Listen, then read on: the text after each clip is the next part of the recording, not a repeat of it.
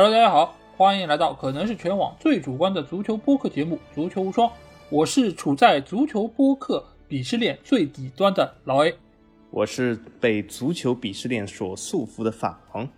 好，首先还是欢迎大家可以订阅我们的“足球无双”官方微信公众号，在公号里面，大家不但可以听到我们每一期的音频节目推送，还可以看到最独特足球专栏文章。最主要的是，可以看到加入我们粉丝群方式，只要在微信里面搜索“足球无双”就可以找到。期待你们的关注和加入。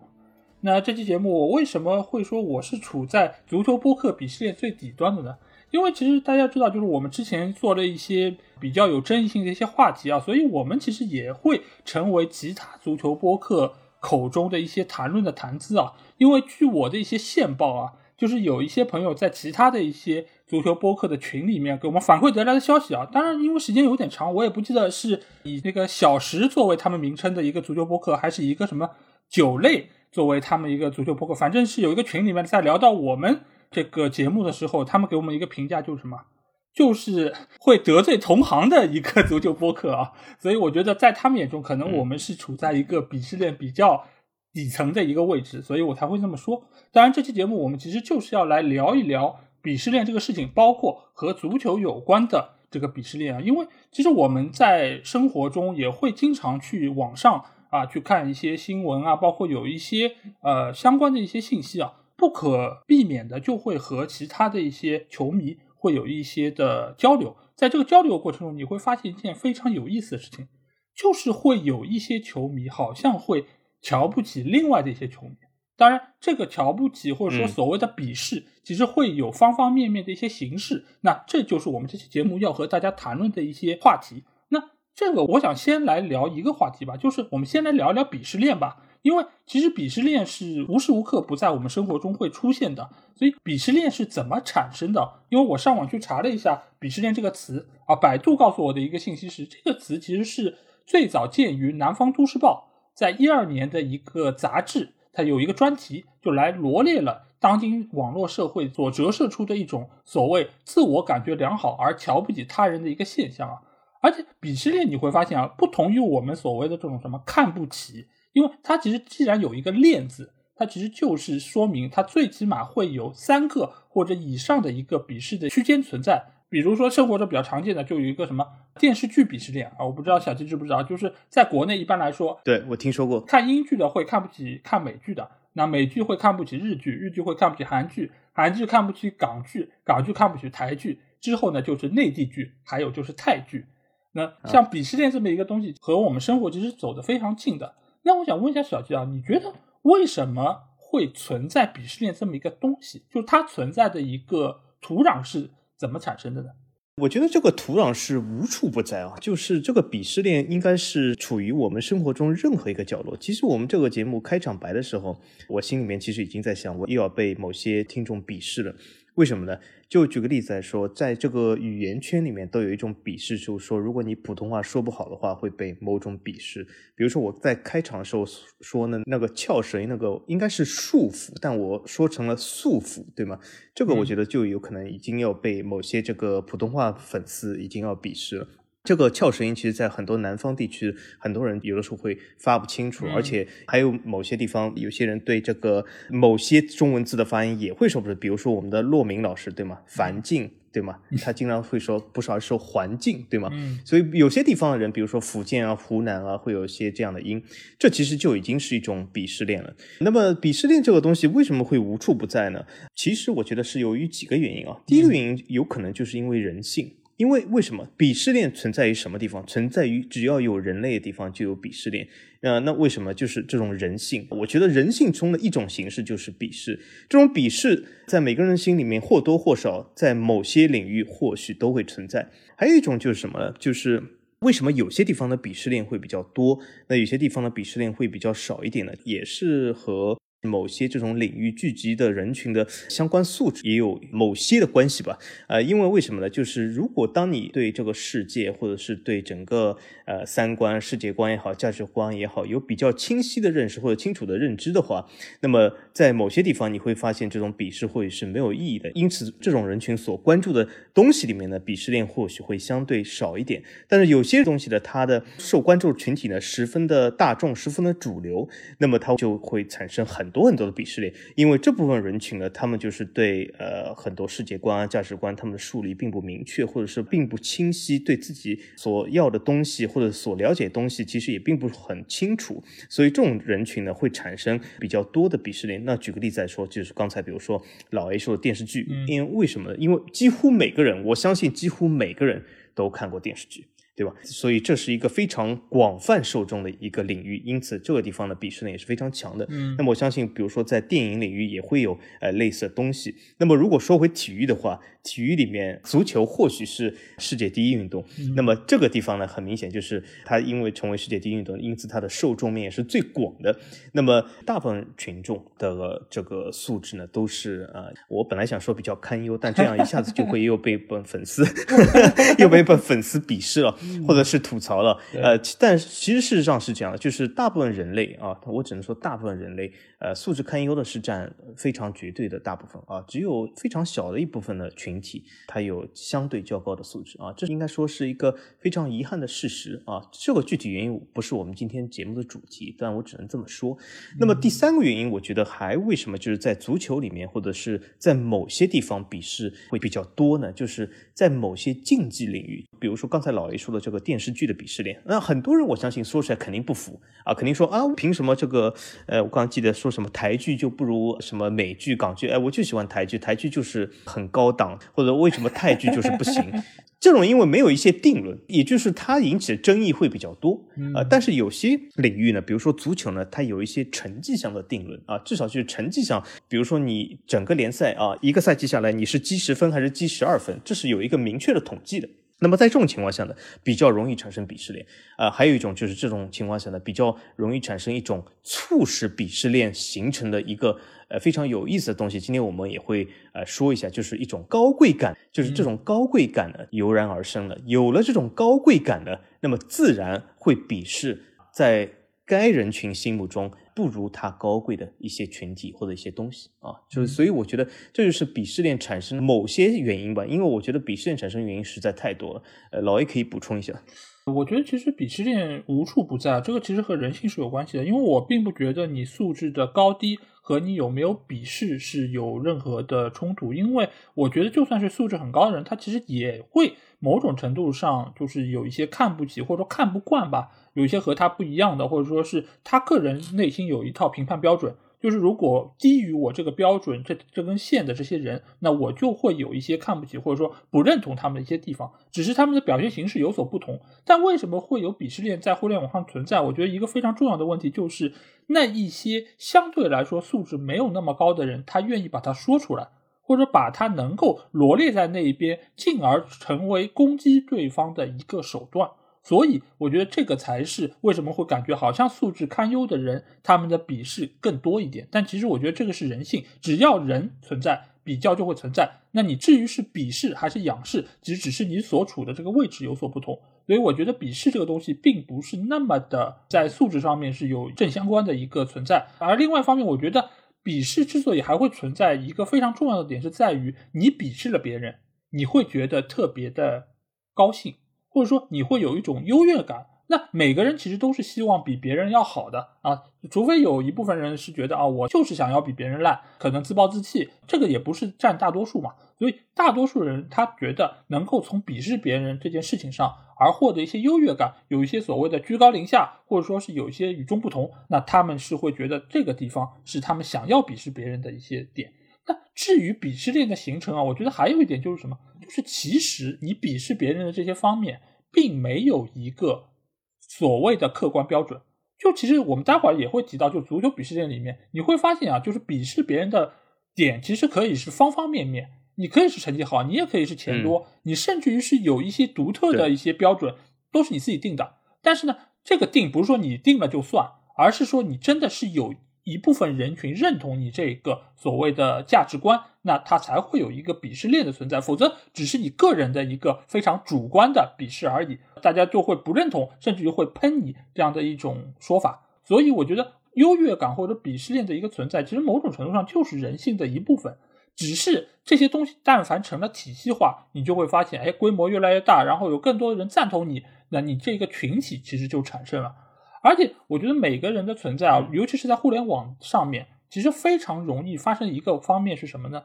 就是非常容易标签化。因为比如说我在线下认识了小吉，我知道他是一个什么样的人，我知道他的性格，那我对他的一个印象就不会说贴几个标签，比如说是啊，就是法甲球迷，就是不是那么简单的标签贴在上面。因为我了解到，我看到他是一个什么样的人，他的谈吐或者他各方面给我留下怎样印象。但是在互联网上。由于你没有办法看到一个活生生的人，你能看到只是一个呃网络上的 ID 以及他留下的一句话，所以你只能通过这一句话把他分为哪一类人，或者说是简单分为哪个队伍的球迷，或者说你对他的定义就是啊你是左派右派或者等等等等这样一个简单的标签放在这边，所以你一旦一个 ID 只有一个这么简单的标签的时候，你非常容易把它放到鄙视链中的一环对号入座。这个其实也是在互联网时代非常容易出现的一件事情，这个也是催生了鄙视链的存在啊。所以你就看鄙视链为什么会在一二年之后才出现，或者说成为一个专有名词存在，就是因为互联网，是因为互联网普及。对的，所以这个其实是伴随着互联网所诞生的这么一个概念。而且你每一个人如果是参与到鄙视链之中的时候，你其实会有一个非常强的代入感。就比如说，我会把自己作为是哪一个阵营中的一员，而把这个标签自动的贴在我自己的身上，而这个代入感某种程度上也能给你一种怎样呢？你因为我刚才说了一开始你如果鄙视对方，你会有优越感，但是这个时候你如果一旦有了代入感，你会发现自己的这个优越感是与生俱来的，你是觉得是理所应当的。而且我而且我可以解释一下什么叫代入感，就是老 A 所说的代入感。代入感其实我用一句话解释的话就是。你在未经对方批准或允许的情况下，自我进入了对方某一个阵营，这叫代入感。对，哎，也就是这种所谓的代入感呢，是你认为你所代表的东西，其实并没有经过对方的认证，而你自我代入，这就叫代入感。对，然后这个时候你会觉得自己并不是一个人，对吧？你不是一个人，你是有一个群体，大家似乎都拥有同样的一个标签啊，你就觉得你已经找到了组织，你找到了大家庭。而这个时候，如果这个组织里面有一个人也拥有这个标签，但是他的观点和你不一样，哎，他甚至于会把你踢出这个标签，对吧？他会说你不配做曼联球迷啊。那这个事情是我在之前遇到另外一个 老 A 还记得这件事，嗯嗯，对吧？就这个其实也是一以贯之的一个逻辑链嘛。这个其实就是鄙视链存在的几方面的一个原因。当然还有些方面，比如说我们刚才说到电视剧有些，比如说电影也有鄙视链，但是有一些方面你会发现好像没有鄙视链。但其实没有鄙视链，并不代表中间没有鄙视，它只是可能啊，一方面是参与的人比较少，未形成链条；另外一方面就是它可能选项比较少，对，就是它没有分的这么细致，嗯，所以它没有办法形成链条。但是其实鄙视是无处不在，而且是深入到我们每一个人的身边，你会发现方方面面都有鄙视，而且这个事情也并不是现在才有的，而是从古代到现在来，但凡有人就有比较，所以我觉得鄙视链我们不会把它妖魔化。但是我们会来讨论一下它存在的一些原因，以及它存在之后所给我们生活带来的一些意义。那还有一点就是。鄙视链现在，据我们所观察中，就是它现在其实越来越多，无处不在。嗯，呃，这其中有个原因，是不是因为最近一阵时间网络暴力其实是越演越烈了？就是网络暴力其实呃也是促生了鄙视链。因为我觉得网络暴力的其中一条或者一个基点，就是有一个在鄙视的过程中形成了暴力，是不是就网络暴力是起到了呃某种促进作用？嗯，我觉得是鄙视链存在在前，而鄙视链中间的。鄙视的一个高低之差，它这个势能有所增加的情况下，它就出现了暴力。因为一开始我就鄙视你啊，你要是认你就认了，你要是不认，大家就是打打嘴炮。但是这个时候，如果在比较上一层的那个鄙视阶级，它的人数陡然增加的话，它其实对于下一个就是所鄙视的这个群体，它其实就会有比较大的一个压迫感，而之后可能就会催生出网络暴力，因为人数不对等，语境不对等，然后双方的一个。势力不对等的情况下，其实就很容易催生出这样一个一方强过另外一方的这种语言暴力的一个情况。所以，我觉得这个是鄙视链在前，而网络暴力在后。至于我们今天要说到这个关于足球的鄙视链，这个事情其实也是非常有意思。因为其实，在早年的话，其实大家在看球的时候，最多的就是我粉这个球队，我对于他有自己的一个感情在，但是似乎并没有那么强的一个鄙视链的一个存在。但是这一期节目，我们当时为什么会定这个话题，其实是源于小吉跟我说啊，最近好像在网络上有非常多的一个鄙视链产生，而且好像是一开始是对于英超球迷的一些优越感而产生的这么一个观察吧。那我想问一下小吉，你最早时候对于足球鄙视链这个东西，你是怎么意识到它的存在的呢？呃，这其实应该说，刚才老 A 提醒我，就是鄙视链这个东西形成于二零一二年。那么，呃，我觉得这个感受还是比较符合我认知的。那为什么？就是我从我最早看足球时代，就是我以前在节目中提过，就是我最早是九十年代末开始看足球。当时我由于阴差阳错原因的，不，大家可以回听，就是我解释那些原因。就是我刚开始是看的荷甲安因霍温，或者是呃自我代入，号称成为了安因霍温的粉丝。呃，但那个时候我敢保证，那个时候就是我在中学里面和呃其他同学在交流的时候，我敢保证，呃，那是并没有鄙视链，因为我我非常清晰的记得，就是当时没有任何的同学，那些同学或许会喜欢其他球队，比如说那是比较走红的阿贾克斯、尤文图斯、曼联呃这些球队。可是当时没有任何一个同学是鄙视我啊，你啊或或者会像如今的言论是，哎你怎么看荷甲啊这么差？什么安因霍温有几个杯子啊？欧冠有几个啊？怎么怎么样？当时我觉得并没有这种环境啊。呃，由于什么原因呢？或许是因为陷入就是刚才老 A 说的那那一个原因，就是说在那个时候，足球或者是欧洲足球在。中国应该是刚刚兴起，也就是说，所参与的人群还相对较少，这个链条还没有形成啊。后来呢，随着这个时间的推移，这条鄙视链我慢慢的感觉出来了。那么，尤其是进入二零一零年以后，就是老 A 所说的这个鄙视链形成的时候，或者是另外角度来说，就是网络越来越发达的时候啊，我觉得这个鄙视链给我的感觉就越来越清晰的。我非常感受到一些事，就是一开始的鄙视链是处于哪里啊？应该说是所谓的第一联赛之争。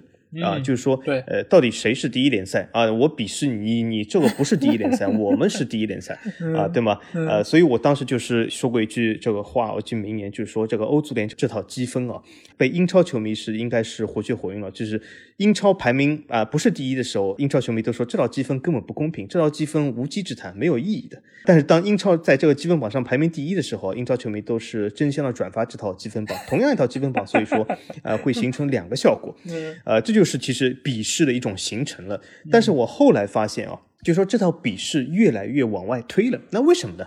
我给大家解释一下，就是随着我们大家可以看一下啊，在你的看球经历中有没有这种感觉？一开始是英超笔试啊，其他非第一联赛或者是西甲或者意甲，当时因为西甲、意甲都有一力之争啊，嗯呃，那么后来呢，你会发现啊。这个鄙视链就像多米诺骨牌一样，就是英超鄙视西甲，西甲被鄙视失败了，因为为什么？英超球迷说我们钱最多，对吧？我们商业最发达，你你看你的转播费没我们高。嗯，那么西甲球迷呢？呃，也经历一种心态的变化。一开始呢，他们是啊反击英超，后来发现越来越反击不了了。为什么？其实倒并不是因为没有反击的事实根据，而是因为人数不够。我们可以发现，就是这里又说到老 A 刚才另外说的一点，就是鄙视链的形成或者被鄙视阶级失败的一个主要原因，就是他们的人数不够啊。但是呢，西甲他由于和英超对比人数不够，但是不代表他对比其他联赛人数不够，因此这些球迷其实在反击失败的时候，并没有啊销声匿迹，这些球迷反而去鄙视意甲，说你们意甲，你看啊，以前小世界杯，现在不如我们。现在商业不如我们黄萨，你看我们黄萨想买谁就买谁，你们意甲你看天天破产，天天就是啊租借免签啊。但是我们再往后推，意甲球迷难道就啊在人数上堪忧了以后啊就是放弃了这条鄙视吗？也不会。所以说正因为鄙视链这件事啊，所以意甲球迷反而去鄙视隔壁的德甲球迷，说你们你看一家独大，你们这个成绩不行啊，怎么怎么样？但是。听到这里，很多人就想：哎呀，我们德甲球迷最乖宝宝了。哎，还真不是。鄙视链永远有下一层。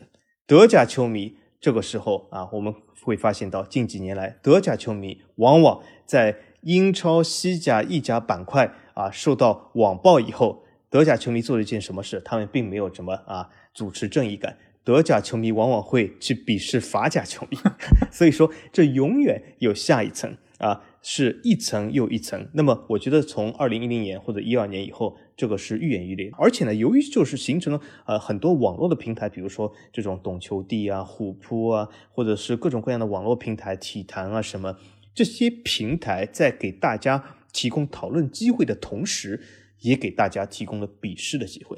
那么这些球迷在各个论坛中流窜，那么在各个论坛中能够适合他比试的地方寻找这个所谓的存在感啊。所以说这个东西就是我从我的观赛角度来看，就是说足球的比试应该是越来越多的。其中一个最重要的原因就是现在网络的发达。啊，因为我在九十年代末的时候，我们当时就一张体坛周报。其实说句实话，鄙视也无从形成啊。因为为什么？我们那时圈子就是班级里的同学，大家都认识，何必鄙视对方呢？当时而且还小，对吗？初中的时候。大家其实都是半斤八两，当时而且社会环境也和今天不一样，好像家庭的这种呃经济条件好像也没有那么的显著，就是那么的区区分之大，像如今这样。所以说当时其实我觉得很多同学中还是比较随和的，但是呃发展到现在，好像好像就是社会中的呃各个东西或者足球的媒体的传播越来越多啊，所以说这个东西就是越演越烈啊，这是我自我经历，我看到鄙视链的发展和形成。对，因为你想一下，就是我们以前看球的话，就算是你粉的球队不一样，或者说是互相之间有一些比较，其实也就是大家哈哈一笑而已，对吧？就是比如说昨天 AC 米兰赢了，然后那你国际米兰不行，对吧？然后大家就哈哈笑笑。就下个礼拜国米赢回来了，AC 米兰没有赢，那大家又互相在开玩笑嘛。而且你这个不会成为一个规模，因为之所以你会有一个对别人一个压迫感，非常重要的原因就是我跟你没有任何关系。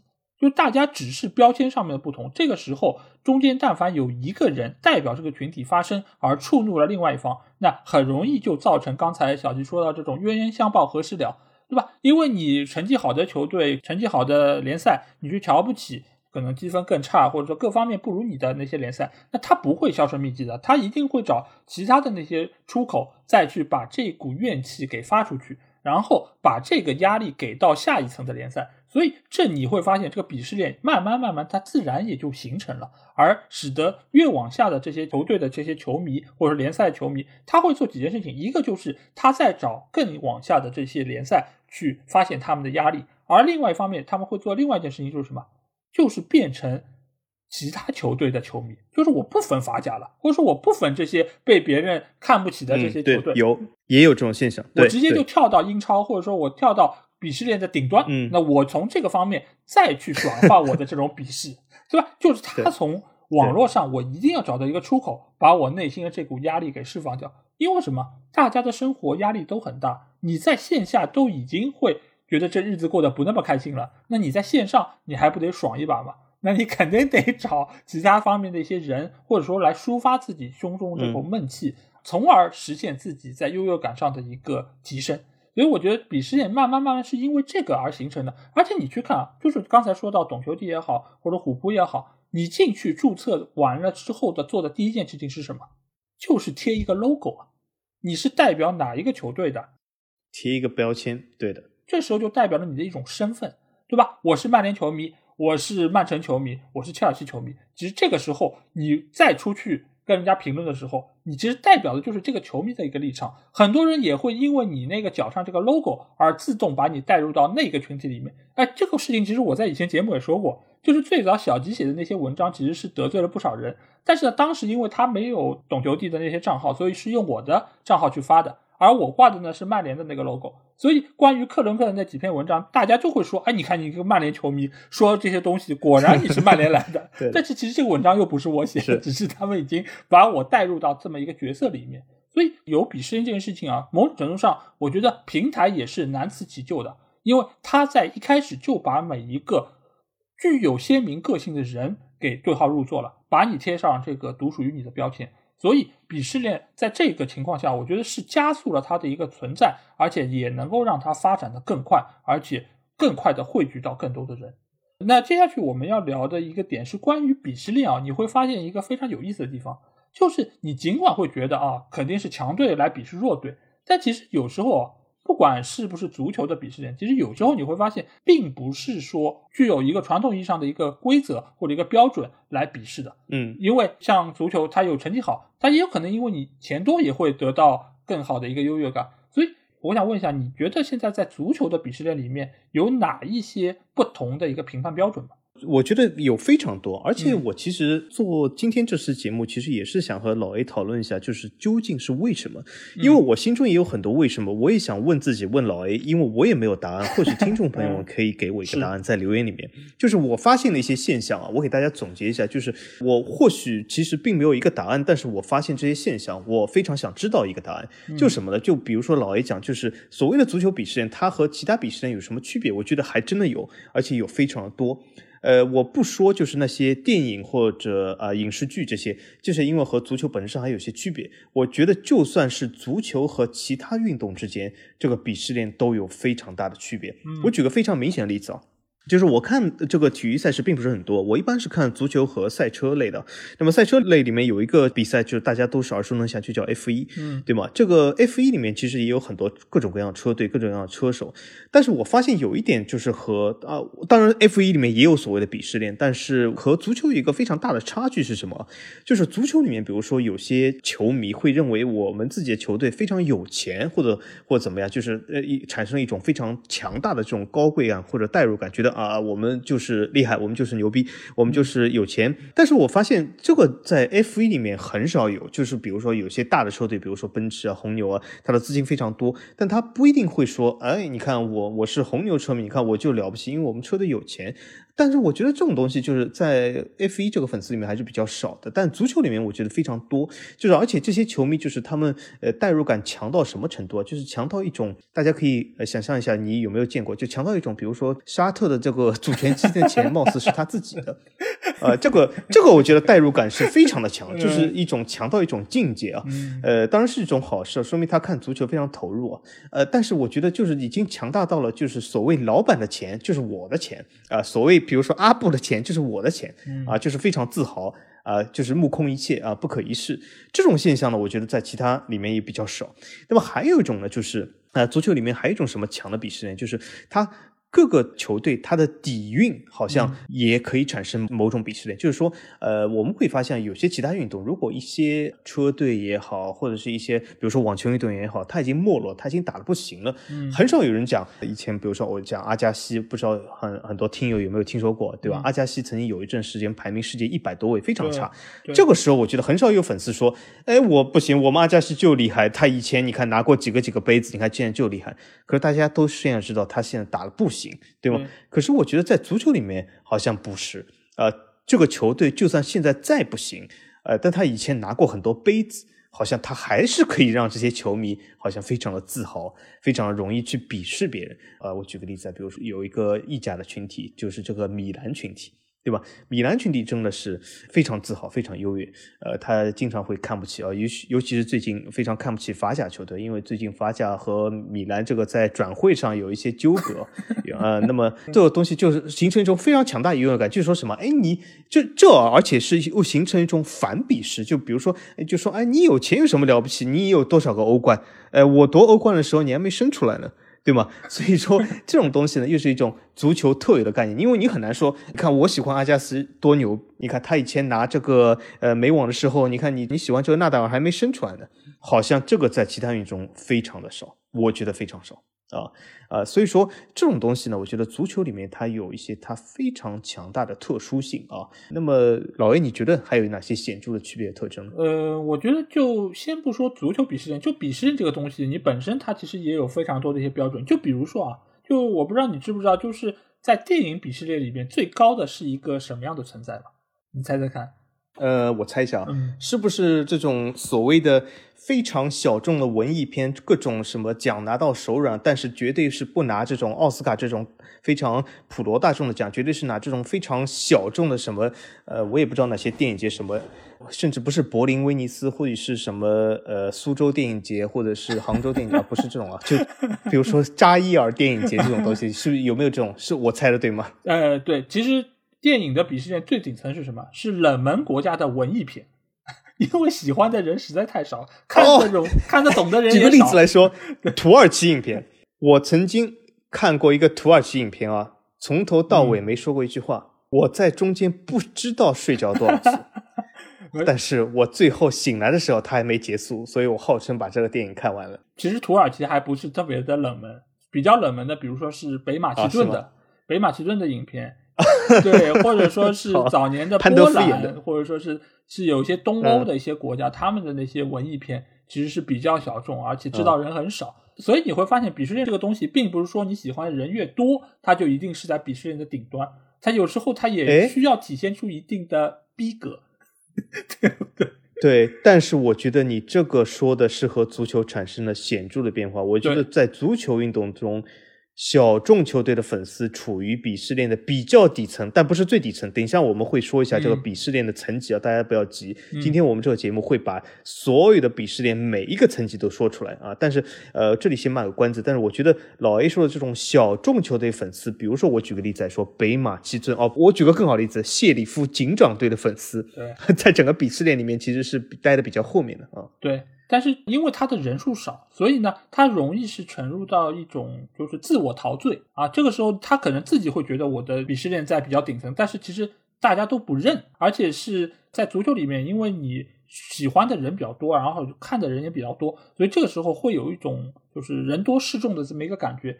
所以在这个时候，你会发现啊，可能这个也和你参与人群的这个人群的一个档次有一定的关系，就是因为你看电影，尤其是看文艺片，或者说是你喜欢电影艺术，那相对来说，这个人群还是稍微有点文化，或者说他们对于所谓这些艺术有一定的这个欣赏能力。所以啊，冷门国家的文艺片，或者说是欧洲的文艺片，给他们的一个感觉哦，就是尽管我看不懂，但是不明觉厉。那所以我会把它放在鄙视链比较高端位置，就大家还是会有一点比较谦虚的地方。而且电影这个东西，你相对来说会比较主观，它没有说像足球一样是两个队拉出来打一下，对吧？谁成绩好，那谁的一个排名高，那你的一个相对来说会比较的有一个评判标准。而对于足球来说，你谢里夫警长队，OK，你尽尽管是赢了皇马，对吧？但是你在世界的排名或者欧洲的排名，或者你在现在积分上，你确实还是不如欧洲主流联赛，或者说是啊，皇马打盹了，你才有可能赢他一场。所以大家还是会以以成绩作为一个比较好的评判标准。当然，如果说你是在警长战胜皇马之前就看好他们，或者说你甚至有些人会拿出，比如说两年前我就看好警长队。那他把这个文章贴出来，那人家会觉得哦，你有眼光，对吧？你是确实是欣赏口味是比较独特。那种三十年莱斯特球迷，哎，对对啊，对吗？其实也是，就所以你并不是说在足球里面就是喜欢的人越多，你就鄙视链越上层。有时候你在另外一套体系里面，可能喜欢的人越少，反而这个喜欢人少的球队突然迸发出了不一样的能量，不管是成绩上还是在资金上。就比如说最近纽卡的球迷是不是就多了起来？对，其实也是因为 原来的球迷数量少，这个时候如果说，哎，我贴出来，我就是三十年纽卡球迷，哎，是不是特别的与众不同呢？所以，当你在一个鄙视链上没有办法战胜上一个鄙视链的时候，你可能就会跳出这么一个体系，自创一个体系，而这个时候你可能又会在其他方面再去鄙视其他的一些球队，所以这个也是足球非常有意思的一方，就是它会有比较多的一些评判标准，而且。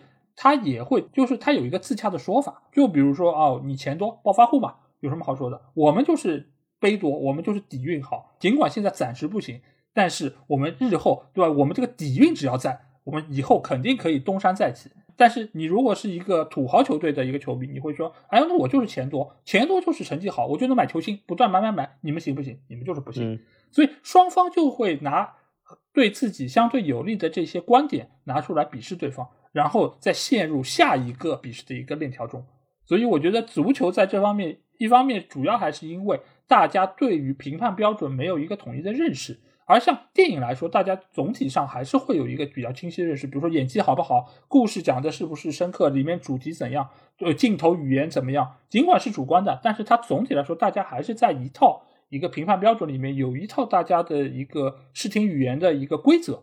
所以相对来说还会比较的清晰，而足球的话，你要涉及的人也多，大家的一个对于世界的理解，对于很多事物的看法，包括方方面面的一些问题，其实都使得现在在足球的鄙视链中会有更加纷繁复杂的一些元素诞生。而且再加上它是世界第一运动，它参与的人数，包括它的影响力，其实也是涉及到社会的方方面面。所以久而久之，你会发现鄙视链这个东西，它这个群体愈发的壮大，而且在之后也会派生出不同的一些派系。所以我们就会来到今天我们要聊的这个足球的鄙视链的一个层级啊。因为这个礼拜的这个提纲是小吉写的啊，当他就是把这个提纲给到我的时候，我真的震惊了。就是我们的提纲，因为之前也说过，一直都比较简单嘛，就只是会罗列一些比较粗的框架。但这次小吉给我的这个足坛鄙视链的九层妖塔，我觉得真的是让我印象深刻，因为他给每一个层级都起了名字，而且他在里面有非常详尽的描述，而且他这个描述是从球队、联赛和球员三方面来罗列的这九层啊，所以说相当于是有九层二十七个方面的一个具体描述。我觉得非常的厉害，而且他给我这个九层妖塔这个名字的时候，我我第一时间想到什么，你知道吗？我不知道你记不记得，在我们儿时的时候，鬼吹灯赞助了我。不，没有没有没有，就是我们儿时的时候，其实上海是有一个戏曲叫《金陵塔》，你有听过吗？好像有一点残存的记忆，但是 好像仅限于这三个字。对，但是我听说过，好像当时有个儿歌类似的东西，是吗？呃，它是啊，上海的一个传统曲艺吧。而且我觉得我今天要不来给大家唱一段啊！太好了，来来来，那太好了。对对，因为老 A 第一次献出歌喉，嗯，因为我觉得现在做足球播客挺难的，内卷已经卷到了我们要表演才艺了。这个就 因为金陵塔它其实和九层妖塔是一样的，它也是一层一层唱下去。我我只唱一点点。金陵塔，它金个陵，金陵宝塔第一层，一层宝塔有四只角，四只角上有金陵，风似金陵，旺旺相遇，当金陵吉林又吉林。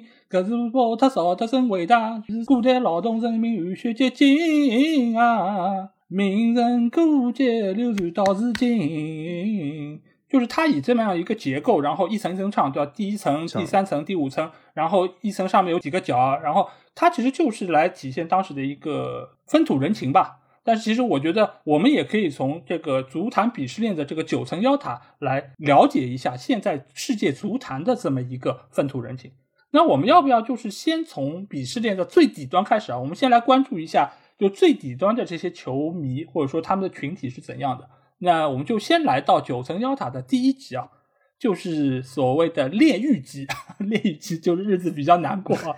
这个其实就是他鄙视的球队是哪些呢？就是法甲的，就是除巴黎以外的那些球队啊。而且他因为也是受累于大巴黎的这么一个。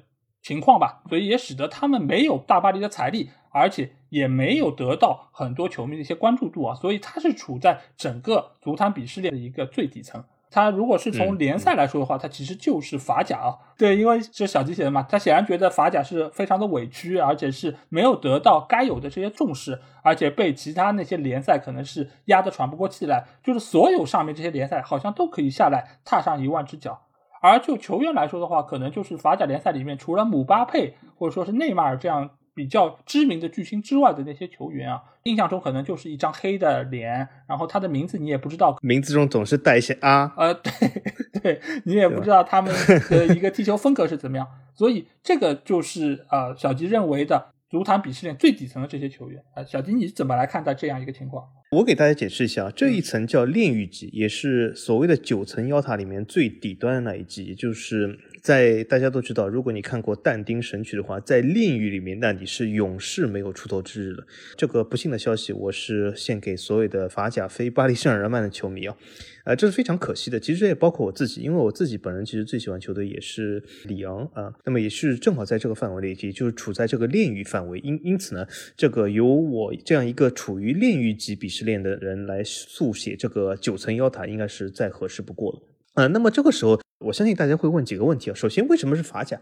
那为什么不是那种小联赛？比如说刚才老 A 说的这种什么北马其顿联赛、什么摩尔多瓦联赛？呃，这个等下我会解释一下。这些小联赛，哎，凑巧了，真的不是在鄙视链最底层。呃，有部分原因就是刚才老 A 所说的，因为这些小联赛的球迷他相对的小众，他的群体相对的独立，他们往往没有参与到这种很多鄙视链之争里面，所以说往往不是被攻击的对象。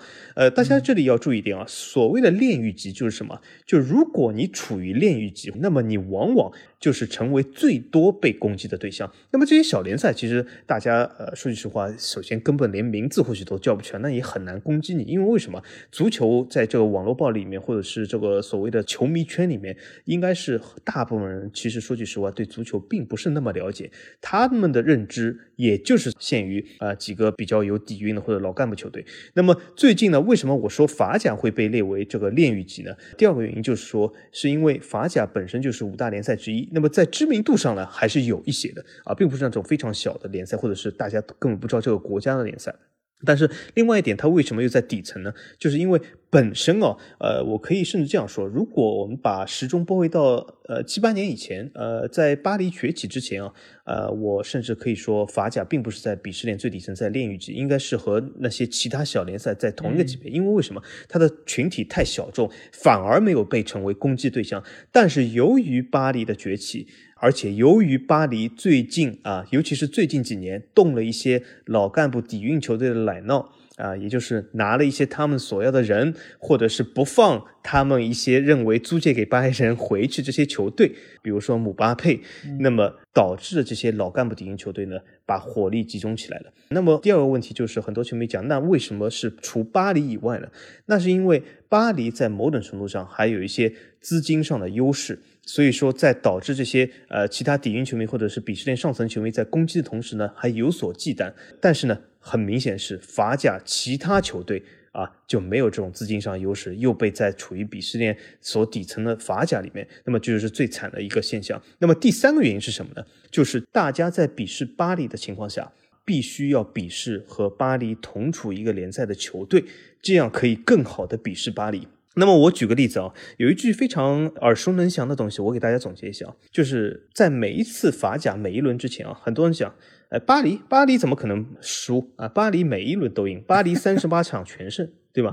呃，这个我我给大家说一下，这个时候啊，巴黎无论输还是赢，都会处于被鄙视阶段。那为什么呢？就是因为如果巴黎赢了啊，这些人会说，你看，我就说法甲菜吧，你看这些球队都是垃圾球队。啊，这就是所以我们非巴黎的法甲球迷，你在最垃圾的炼狱级。而且，哎，我可以告诉你啊，如果我们真的赢了巴黎，你难道认为我们就站起来吗？你看我牛逼了，你看我赢了巴黎。哎，这个时候不会的，他会说啊，巴黎这么菜，连这种垃圾都会输。所以，无论巴黎和输和赢，你都是被鄙视对象啊。所以这就叫炼狱级。那么除了球队以外，那么就是说，我说处于最底端鄙视链的，就是法甲整个联赛啊。那为什么？就是呃，整整个联赛呢，呃，现在应该是处于永世不得超生的地位啊。那么就是呃，整个法甲应该说是，如果他被鄙视的越厉害，水平越差，呃，那么也就是说，他让上一层的或者是上几层的球迷，他的优越感就越强。呃，法甲无论干什么事啊，法甲比如说啊，球队有二十支，他会说，你看。有那些球队都能在那里混日子，水平差的可以，比中超还差。法甲现在从二十支球队啊，宣布减成十八支球队啊，就会说，你看法甲办不下去了吧？你看二十支球队都办不了，只能十八支球队。所以说，无论法甲扩军或者减员与否，都是会被骂啊。所以说，这就是叫炼狱级。这个级别呢，应该说是，如果你处于这个级别，呃，请。最后收听我们呃这个主播对鄙视链所看的看法，或者是所处置鄙视链的方法啊，一定要记得听好，不然呢，你的人生啊就会处于非常的迷茫之中啊。嗯，对，因为他们在固有印象里面就是法甲这些球队啊，当然是先除了巴黎之外啊，剩下这些球队在他们看来都是处在一个非常弱的阶段，就是但凡是个队过来啊，更不要说是他们心目中自己的主队，如果去到法甲，那简直就是砍瓜切菜，就是他们已经预设了这么一个立场，所以如果就是大巴黎三十八轮联赛全胜，他会觉得，哎，你看没有任何联赛是这样子的，所以可见这个联赛水准之差，大巴黎这样一个球队到那里就可以平摊所有的球队。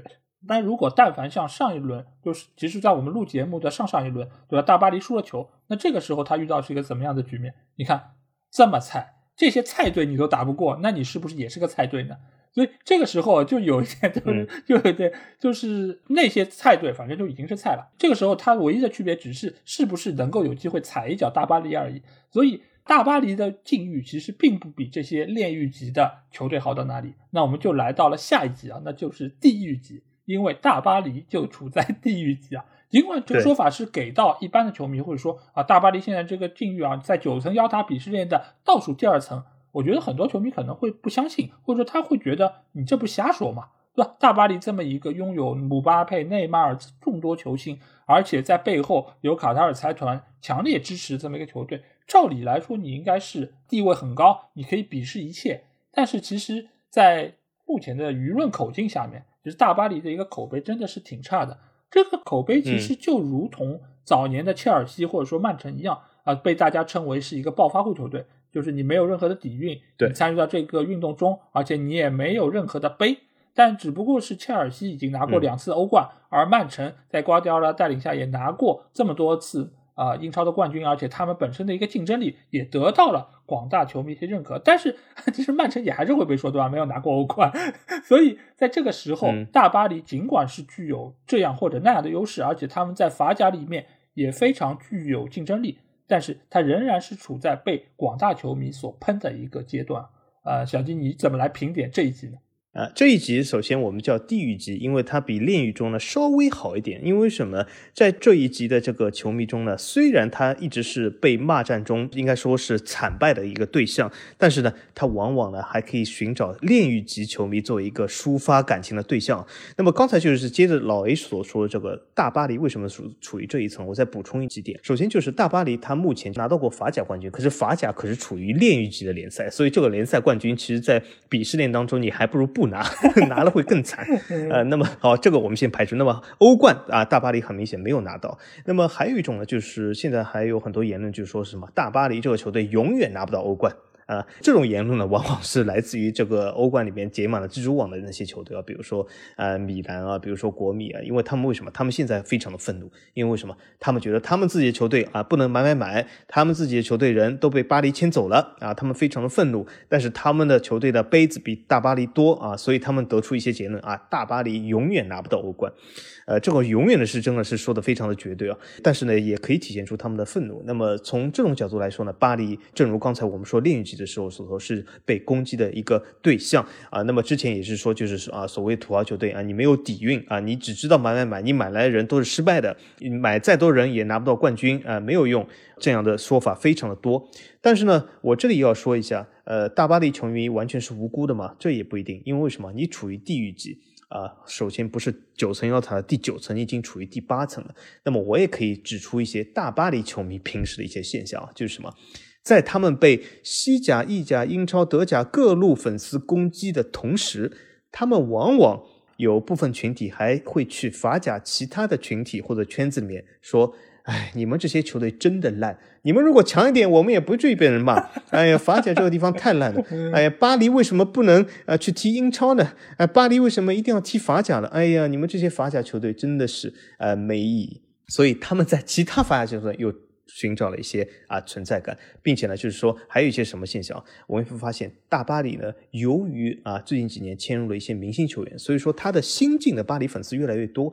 那么这些新进的巴黎粉丝呢，他们往往是这些球星的啊人迷，所以说他们其实对法甲，我不能说是呃没有概念，但是至少是没有好感的。而且在他们的心目中，其实这些球星加入法甲，从他们内心的深处本身也是。不喜欢的，但是由于他们所喜欢球星加入了法甲，他们不得不来看法甲，就他们心中有一种委屈感。这种委屈感，我给大家总结一下，体现在什么方面啊？就是你会发现，老 A，你会发现啊，英超这里面，比如说孙兴民铲伤了戈麦斯啊，那是非常有名的，对吧？戈麦斯脚断了，对吧？好几个月受伤。但是从这个现象里面，你有没有看到任何的大批量舆论会说英超这联赛太垃圾的？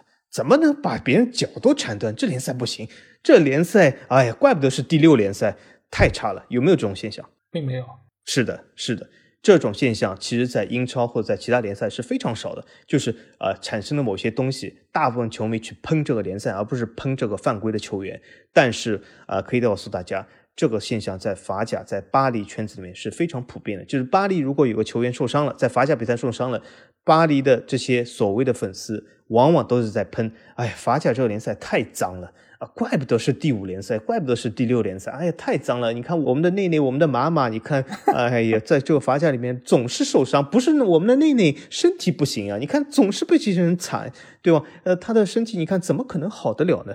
对吗？哎，太可惜了呃，为什么呃巴黎还在踢法甲呢？为什么我们的内内呃不去曼联呢？这种东西是非常之多啊，所以说这是处于地狱级，也就是说他们在被别人攻击的同时，往往啊也能找到一些些许的攻击别人的感觉。呃，那么其他从联赛程度来说呢，呃，比法甲高一级的这个啊，我简简单说一下，就是那些所谓的其他小联赛。这些小联赛呢，其实也无从攻击，但是呢，由于他们的目标比较小啊，并没有成为被发泄的对象，所以说在九层妖塔里面呢，所处的处境呢，比法甲球迷稍微好那么一点点啊。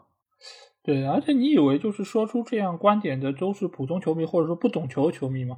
但其实你也可以看到，像比如说我们隔壁台的某个姓骆的老师，对吧？他也曾经说过，就是梅西去到大巴黎、去到法甲，就是对自身职业生涯的一种浪费，对吧？就是他觉得这个是足坛的一大损失。那你也可以看到，其实从他内心来说，他就是看不起法甲的，他就是对于这样一个联赛是抱着这么一种比较看清的这么一个姿态啊。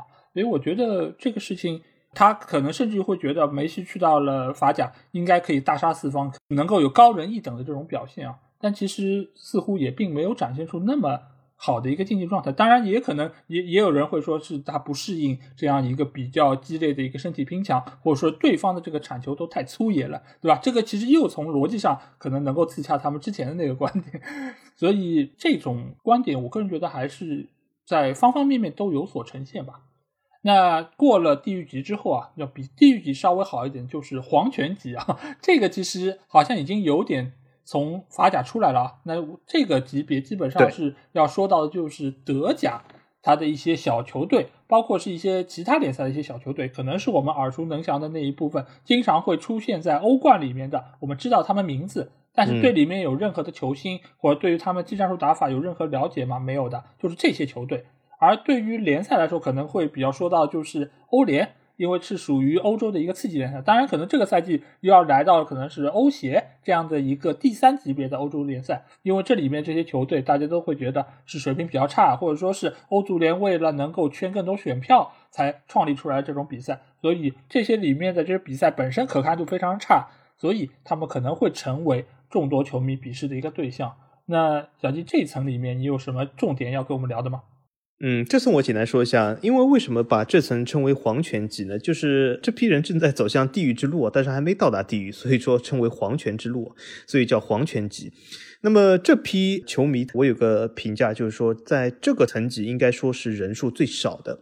呃，因为刚才我们说的这个所谓的鄙视链，它并不是代表啊第九层就人数最少，或者第一层就人数最多，并不是这样啊。但是如果从这个球迷人数的角度来说，这一层应该是人数最少。这一层我所说的就是大部分是从球队领域来说是哪些球队？是一些德甲的非豪门或非强队那些球队，比如说彼得菲尔德、科隆那些球队，就是说那些保级户啊，或者是联赛积分榜下游的球队啊，或者就是一些小联赛球队，比如说刚才我们说的警长队啊。或者是什么呃鲍里索夫队啊，或者就是这些呃，应该说你或许听到过名字，但是我问你，你说不出任何球员的这些球队啊。那么从联赛角度来说呢，就是刚才老爷说的欧联欧会，因为为什么呢？欧联欧会我们会发现啊，我们其实群里面也有个非常显著特征啊，就是在欧冠的那两天，呃，虽然时间非常晚，在中国时间是非常晚，但是我们群里会非常的热闹，因为很多人都在看直播。但是我们会发现，一下到了周五的凌晨早上。突然之间销声匿迹了，突然之间群里非常沉静，就是因为欧联欧会其实是真的，至少从中国的球迷市场来说，看的人非常的少。应该说这一层，就是正因为放在皇权之路啊，是这一层的球迷。他们目前没有被鄙视这么惨的主要原因就是他们人数太少，他们的球队太不知名，他们的球队啊甚至没有所处于城市给予大家的知名度。那么由于他们人数太少，所以说没有任何鄙视链活力，所以说他们正在黄泉之路上。他们一旦人数增多了，那么法甲的今天就是这些球队的明天啊！你很容易就形成了被众矢之的攻击的对象啊！总体来说，我们可以往上看一级，就是上面几。就是人数相对来说稍微多一点点啊。嗯，那上一集我们就来到的是骑士级啊，就是我鄙视你的这么一个级别。嗯，这个人其实也不是特别多，这其实主要还是来自于西甲或者意甲的这些中下游球队，因为这些球队相对来说他们所球迷的一个关注程度也比较少。尽管他们是来自于相对来说比较主流的西甲和意甲，而且他们是有众多的一些所谓的底蕴粉在中间，但是由于这些球队它本身的一个实力并不是特别的强，而且他们在过往的一些成绩也很难吸引到球迷一些关注，所以他们这些能够钟情于这些球队的一些球迷相对来说是比较少的。而就联赛层面来说，可能是来自于荷甲、葡超这样一些可能有部分球队成绩还不错，能够吸引到一定球迷的关注。但是本身这个联赛的一个整体体量，包括他们的一个受关注程度，在中国球迷的眼中似乎还是略显不足啊。所以这就来到了骑士这一集。那这一集小吉要给我们说些什么呢？骑士级是这样的，就是这一层级的球迷的，他们还未进入地狱，或者还未上地狱之路，所以说总体来说日子要好过很多。但是呢，仍然是处于呃被某些群体鄙视的层级啊，所以说这个日子虽然好很多，但是还有一些尴尬。那么如果从球队角度来说，那么刚才我们说的就是德甲出豪门那些球队，那么这一集呢就来到了那些西甲、意甲出豪门以外球队。那么这些层级的和之前德甲有什么区别呢？就这些层级，他们往往会喜欢这些球队呢，就是所谓的这种曾经啊非常厉害的球队，但是如今非常混的不怎么样的球队。这些群体呢，他们为什么会比啊之前所说的德甲、法甲球队的呢要高一级？那主要原因是什么呢？就是他们往往会以曾经二十年前、三十年前的某些蜘蛛网杯子啊拿到今天说，你看。我喜欢这个球队，当年怎么怎么厉害啊？你懂吗？你看我，我看球二十年，我看球三十年，对吧？因为在足球里面还有一个鄙视的一个显著的特征啊，就是说，呃，我看球时间长，鄙视看球时间短的人，这个也是一个非常神奇的现象啊。就是在其他运动里面或者其他这个影视剧里面，我不知道有没有，就是我看连续看国产剧二十年，以前看《康熙大帝 》啊，现在鄙视你。看这个什么所谓的这个什么郭敬明的这种东西有吗？我我不清楚有没有这种现象啊。但是在足球里面绝对有，就是说经常会说什么你懂什么？我看球看了三十年了，我还不懂啊！我看球看了三十年，越位规则也不懂，厉害吧？所以说你看这场欧国联的决赛也是打出了很多三十年老球迷至今为止规则不懂的这种现象。嗯，那么我们回到这个话题，就是说这些球迷呢，比如说我举个例子啊，比如说意甲的所谓的桑普多利亚的粉丝，桑普多多利亚如今混的怎么样，大家都知道。但是他会说，你看我们桑普多利亚二三十年前，你看我们拿过冠军，我们有曼奇尼、隆巴多，你看这么这么厉害。虽然现在不怎么样，但是我们有底蕴呀，对吧？我们曾经是什么什么意大利自行车的这个队服，看上去对吗？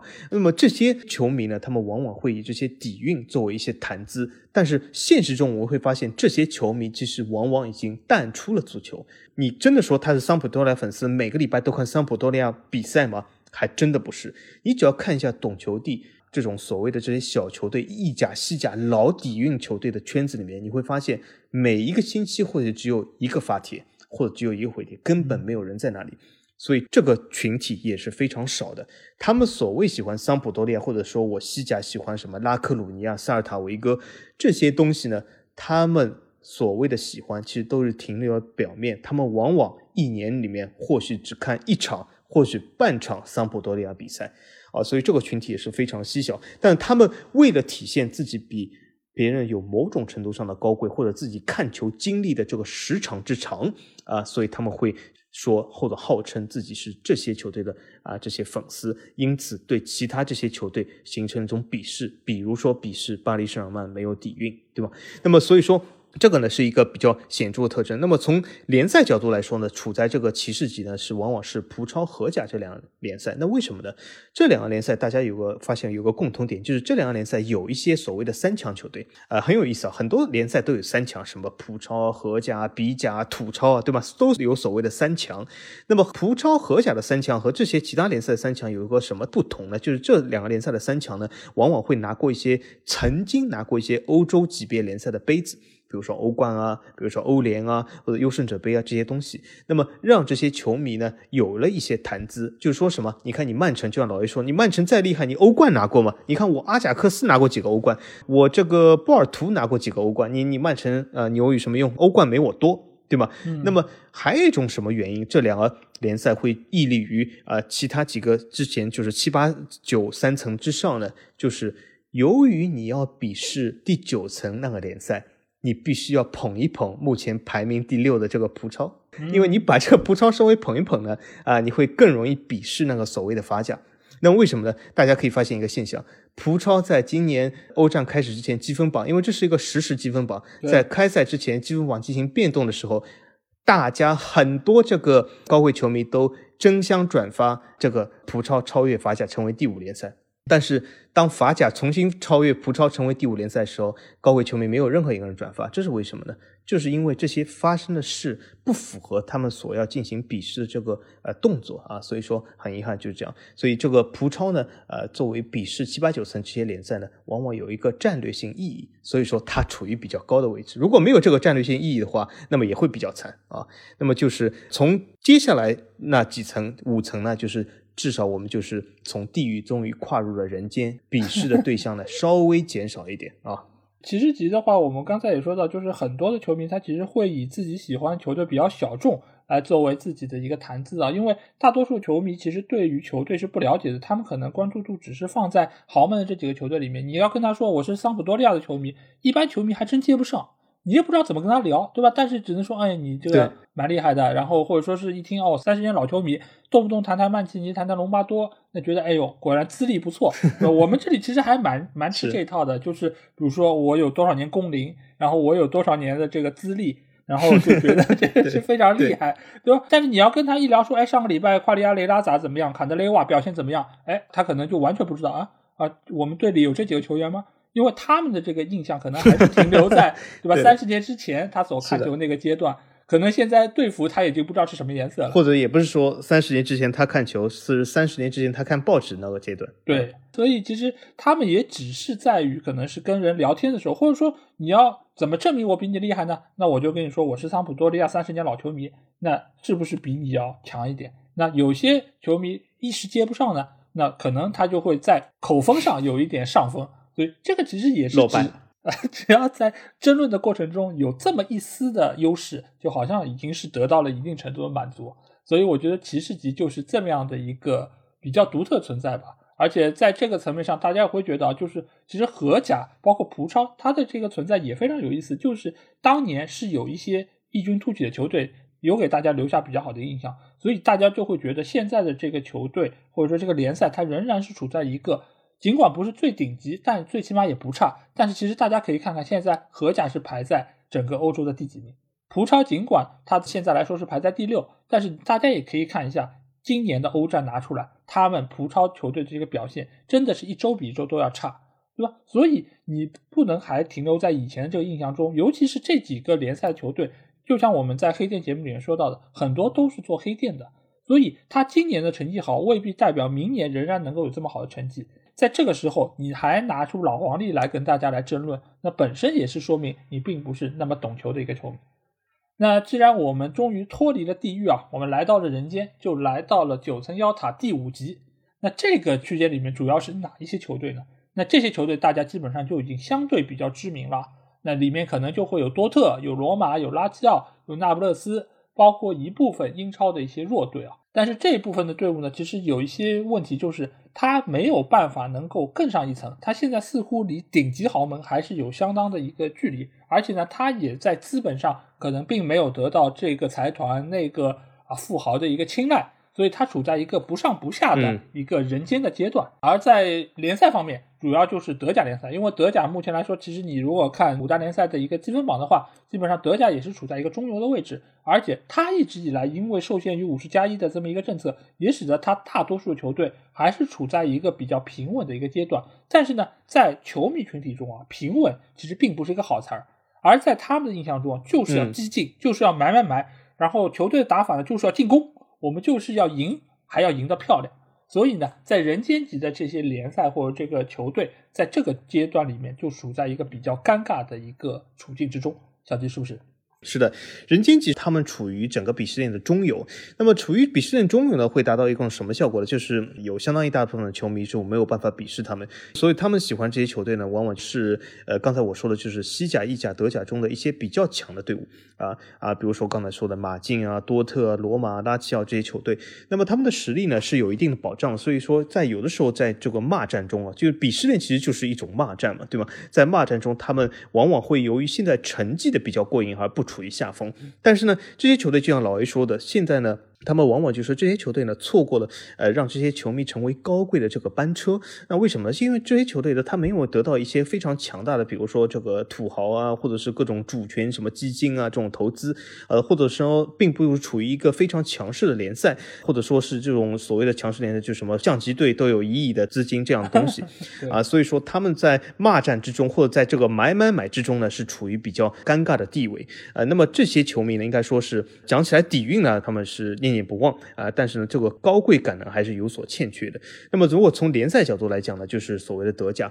德甲因为应该说也是处于在这个比试链中一个不上不下的地位，就是说整个联赛呢有非常明显的优势，呃，但是呢，整个联赛由于联赛的这个经营的策略，应该也是并不用满足很多球迷买买买这种希望，所以说。他们在整个鄙视链中处于的位置比较低，但幸好有其他联赛在后面垫背，所以说德甲球迷呢，往往在骂战中落败以后呢，呃，往往会去其他联赛寻找一些存在感，所以说这个是处于一个人间级。那么这部分群体呢，我觉得呃，总体来说呢，应该说是生活也是比较疾苦的啊，虽然说已经处于人间，但是仍然处于劳苦大众啊，所以说他们呢，往往也想呃往上更走一步，但是呢，这些球队呢，能能否往上更走一步，或者这些联赛或者德甲能否往上？更走一步呢？从近期来看啊，比较悲观。那么我们可以往上爬一级，这一级呢就会比较舒适一点。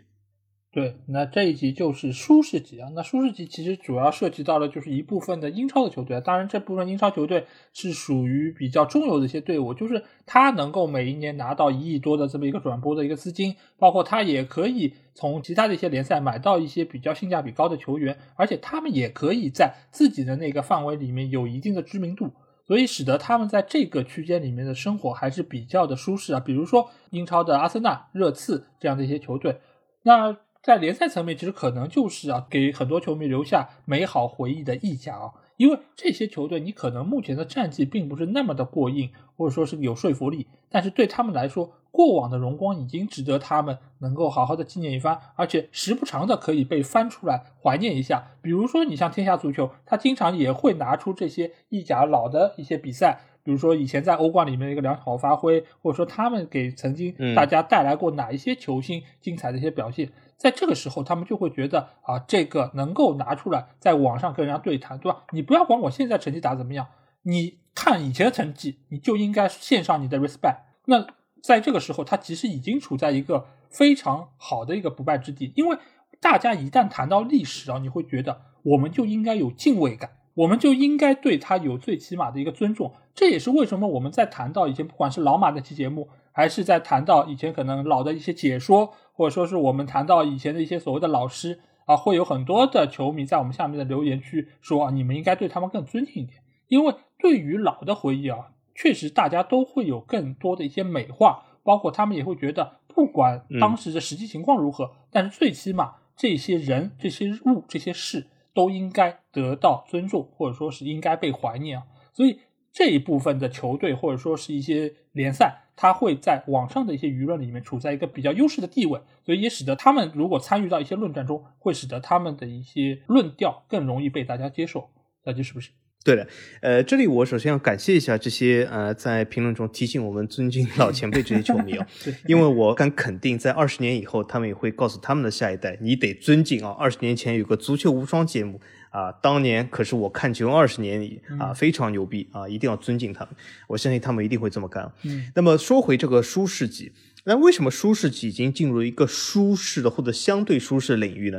就是我可以恭喜大家，如果你进入这个九层妖塔的第四级舒适级的话，那么你可以有机会鄙视很大一部分球迷啊，也就是说你在被鄙视的同时，你有机会鄙视呃相当数量这部分球迷他们所追求是什么东西的？他们往往的典型特征呢是喜欢一些呃在英超中的一些中游队伍，或者是包括阿森纳、热刺。那为什么呢？因为这个层级呢，就是说这些球迷想进行一种或者想给自己贴一种啊、比较小众，或者是刚才老 A 所说看英剧的这种标签，就是想想告诉大家一种什么存在感呢？就是说啊、我是喜欢英超啊、英超最牛。但是，哎，但是我并不喜欢曼联、利物浦、曼城这些球队。哎，你看，我喜欢一种比较小众的热刺啊，或者阿森纳啊、埃弗顿啊，或者是阿斯顿维拉这些标签出来的。那为什么呢？因为一是可以体现自己的小众，还有一个呢，就是说也可以就是让自己就是在这个小众和这个高贵中寻找一种完美的平衡。嗯，进可攻，退可守。是的，是的。如果你说我喜欢小众，哎，我喜欢这个萨勒尼塔纳，哎，这个就哎，我可以告诉大家，这个就不好了。嗯就为什么呢？这个你被鄙视的机会会非常的多，或者非常的大，而且你这个所谓的这个城市呢，也没有这些知名度。很多这个呃，在英超中寻找这些小众球队的那些球迷呢，往往对欧洲历史或者是对啊、呃整个欧欧洲足球啊、并不是那么了解。你如果问他布拉德斯巴达是一个什么球队，他或许不知道。那么他平时所接触的就是英超这个范围。那么他们所谓的小众呢，唯一的体现呢方面呢，也是从英超中找一些比较小众的啊、这些队伍，而并不是抛开这个英超整个范围啊。所以说这是一种球队的啊、这个啊鄙视链第四层。那么从联赛角度来说，第四层就是刚才老 A 说的意甲联赛。意甲联赛我们大家都知道，这是一个老干部联赛，就充满了底蕴，充满了历史，充满了故事。但是呢，这个联赛目前的现状并不是那么好。也就是说，他们在成绩上会遭到部分球迷的鄙视，但是呢，由于他们有一个非常强大的底蕴或者是一个历史的故事，所以导致他们应该是在一个舒适区间。就是说，如果我现在说不过你，至少啊，我们如果骂战中我们说历史，哎，你看你说不过我吧？我是小世界杯，而且我小世界杯还不止一次，我还第一级小世界杯，还有第二阶段小世界杯。你看这个七姐妹还会换。你看厉害吧？所以说这个东西呢，就是我们意甲球迷自豪的地方。所以说应该是进入了一个非常舒适区间。当然了，如果舒适区间你遇到了以上三个级别，那也只能只有落败的份啊。对，那下一个级别就来到是天堂级啊，那这显然就是听上去就要比舒适级要更加高级，而且处在一个已经非常滋润的一个阶段了啊。那这些包括谁呢？包括曼城、米兰、国米、拜仁、尤文。以及一些英超的新贵啊，包括一些意甲的老底蕴球队，所以这些球队其实给大家感觉就是：第一，他们成绩比较有保证，而且呢，他们的历史也比较的有故事，嗯、所以这些球队得到了更大程度球迷一些接受，而且呢，中间不乏一些资金比较雄厚的一些球队，使得也能够满足球迷的一些买买买的需求。以及他们在未来和更多球迷争论时候的一些事实依据吧，所以这些球队的球迷现在就是感觉好像比之前我们说到那六级球迷要更有优越感一些。而至于联赛方面，我们可以看到，那就是拥有对吧西超几个球队的西甲联赛啊，因为这个联赛里面，你如果拿整个联赛出来，可能平均水平并不是太好。但是它有几个招牌球队，而这些招牌球队在过去的很长一段时间里面，它都具有非常强的购买力，而且这个购买力可以说是统治级的。因为你拿出当年他们给这些球员的工资啊，真的可以是秒杀所有其他联赛那些球队。你尽管说英超是最赚钱的联赛啊、呃，每个俱乐部的一个财政状况也比较好，而且大家分红也比较多。但是你看，你买人就是不如西超那几个球队这么阔绰吧，对吧？人家动不动上亿，动不动对吧？周薪就要几十万，而且他们又是世纪最佳俱乐部，里面的杯又这么多，而且过去这么多年都能够有一代一代的球星从里面诞生，所以给到球迷的一个谈资来说，他们就会觉得这样的一个联赛就是非常的厉害，而且可能是所谓的世界第一联赛。所以这一个级别的这些球迷啊，嗯、可以说去网上一骂，基本上就是。是十战九胜吧？我觉得是不是这样，小吉？对对对对，是的，是的。我其实让我想到了以前就是看这个篮球 NBA 的时候，NBA 经常会统计一样东西，这个足球倒不太统计啊，经常会什么统计什么我七十二战十负，嗯，什么六十三战八败这种这种东西，就是经常有这种东西啊。刚才老 A 说的就是这个级别，为什么我叫它天堂级呢？就是真的是。啊，他就算不是十战九胜，也是十战八胜啊。就是说，你如果处于这个级别，在骂战中，基本啊可以立为不败之地啊。这就是典型从球队角度来说，就是曼城、米兰、国米、拜仁、尤文这样的球迷。那为什么呢？因为他们的这个球队，你就算你数杯子不行啊，你可以说我有钱。如果你钱不够啊，至少可以数杯子啊。所以说，基本可以立于不败之地。啊，但是呢，如果不是遇到其他两个级别的话啊，那么其他两个级别的球队呢是非常有限的，所以说他们总体来说，在这个足坛的骂战里面呢，往往是处于非常有利的地位，也是处于鄙视链的非常高的一个等级，天堂级，也就是他们可以鄙视绝大部分的球迷啊，无论从杯子角度来说，或者从呃买买买的角度来说都可以。而且呢，他们的这个球迷群体还有一个什么特征呢？就是人数相当的多。那这其中，比如说国米、米兰、拜仁、尤文，对吗？都是人数相当多的这种球迷群体。那么在骂战中呢，往往会有一些优势。为什么呢？当你顶不住的时候，有其他人跳出来可以帮你顶住，也就是这是一种团体的力量。所以在鄙视链中呢，是可以排名非常高的。但是还有一种所谓的什么说法呢？就是这个群体呢，其实呢，他们总体来说呢，还有一个什么特征呢？就是他们呢，往往呢。总有一个缺陷啊？什么叫总有一个缺陷呢？就是说，他们有的时候呢会被另外两级所压制啊，但是在他们的小范围里面呢，他们往往啊是处于统治级地位的。比如说啊，米兰、国米、尤文的球迷在意甲范围内，那是绝对是统治级的。也就是说，在意甲范围内，他们或许已经处于鄙视链的最顶端啊。但是如果从欧洲足球来讲呢，他们啊会被某些啊球队压制。那么从德甲的范围来说呢，拜仁啊很明显也是处于这个鄙视链的最顶端，但。从欧洲角度来说呢，或许会有些不足，所以说这些球队是往往会有些很小的缺陷，但是呢，并不是那么明显或者那么显著。那么从联赛角度来说呢，那就是西甲。西甲这个联赛呢，我们如果把时钟拨回到十年或者二十年前的话，西甲和英超还是有的一争的，就是到底谁是第一联赛？那为什么呢？当时就是我以前说过，就是英超因为是商业第一，西甲至少是欧足联积分第一。那么也就是说，这个所谓的第一联赛还有的一争。但是如今呢，就是西甲也让出了这个积分第一的宝座。那么从鄙视链的角度来说呢，呃，西甲再也没有资格啊作为鄙视链顶端的两个联赛了，很遗憾。但是呢，虽然不在顶端，也在第三级，所以说它是至少可以。啊，鄙视大部分。啊，其他联赛整体来说呢，这个联赛的粉丝呢，就是曾经啊，还有一个什么显著的特点，就是这个联赛的粉丝或者这个层级的啊球迷，他们曾经认为欧足联的联赛积分是一个至高无上、无比正确的积分，因为为什么呢？这是西甲唯一能够战胜英超的一个渠道或者一个途径啊。但是呢，呃，最近呢，他们由由于这个英超已经攀升到了啊联赛积分榜的第一位，那么这个层级的球迷呢，他们就是对这个欧。足联呃欧战积分的这个所谓的看重呢，就是有所减少，但是呢，这个赛季以来呢，又有所增加。那么为什么呢？这是由于啊法甲和葡超在第五、第六联赛之争。让这个联赛的球迷又产生了一些优越感。你看，哎，我就算比不过第一，那你看你还是第五，还会掉到第六，第六还能上升到第五，你看还是不如我们老干部。那这个联赛呢，他们把欧足联积分呢这个排行榜呢，我相信都基本是把手机屏幕都要刷破了。呃，所以说是十分看重这个积分榜啊。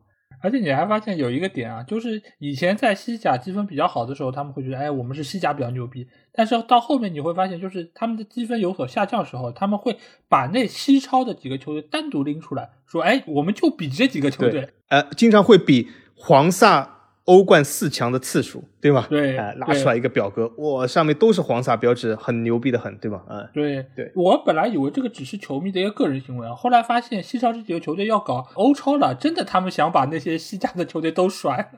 我发现好像就是这个球队的气质和球迷的气质，有时候真的还是能够很完美的统一成一个，真的是不是一家人不进一家门的。对，那那所以我们之后再来看看。到底是哪两个级别能够压制这样的天堂级的这些球队或者联赛？是的，那我们就来到的是第八个层级，就是极乐级啊。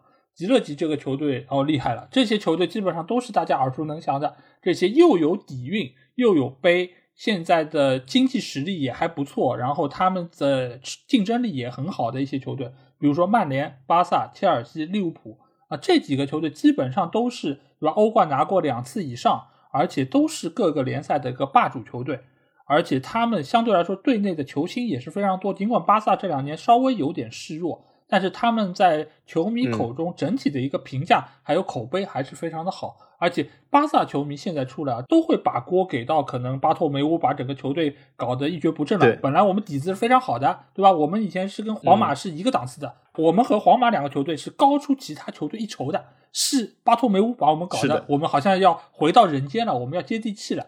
其实我们还是很高贵的。那联赛方面呢，其实是说到的是欧冠，因为欧冠相比于欧联、欧协。或者说是其他一些小联赛来说，它的一个球队参与程度，还有他们整个一个经济体量都是比较高，所以能够参加欧冠，那对于很多球队来说就是非常荣耀。所以也有非常多球迷会把欧冠的成绩，或者说他们能够走到淘汰赛第几轮，作为非常重要的一个评判的标准，来和其他球迷来争论。那这一集小吉有什么要跟我们分享的吗？嗯，这一集就是所谓的极乐级啊，在这一级别呢里面呢，应该说你的看球人生呢，是在骂战之中呢，是处于呃非常非常欢乐的地位。老 A 不知道有没有感受，因为你是处于呃在这个曼联其他粉丝开除你曼联球迷级的这个之前，你应该也是极乐级的球迷。就你平时开心吗？你你幸福吗？啊，我因为基本上不跟球迷有什么争论，所以我也没感受到幸福啊。而且这两年由于曼联成绩不太好，所以再往下走，好像经常会被。比如说拜仁啊，或者说是皇马啊这些球队的球迷所鄙视啊，毕竟对吧？说我们这么多年没有拿到过顶级联赛冠军了，所以最近日子不太好过，没有感受到很极乐，就是。啊，是吗？是吗？啊，这这也是其实证明一点啊，在这个鄙视链的九层妖塔之中啊，是由于实时的变化，你会会产生一些变化，跟欧战积分一样。对的，和欧战积分一样，并不是说像欧超一样，你永远是铁帽子坐在这个级别永远不动啊。这里面，比如说我举个例子来说，有一个从九层妖塔最顶级跌下来球的就是巴萨啊。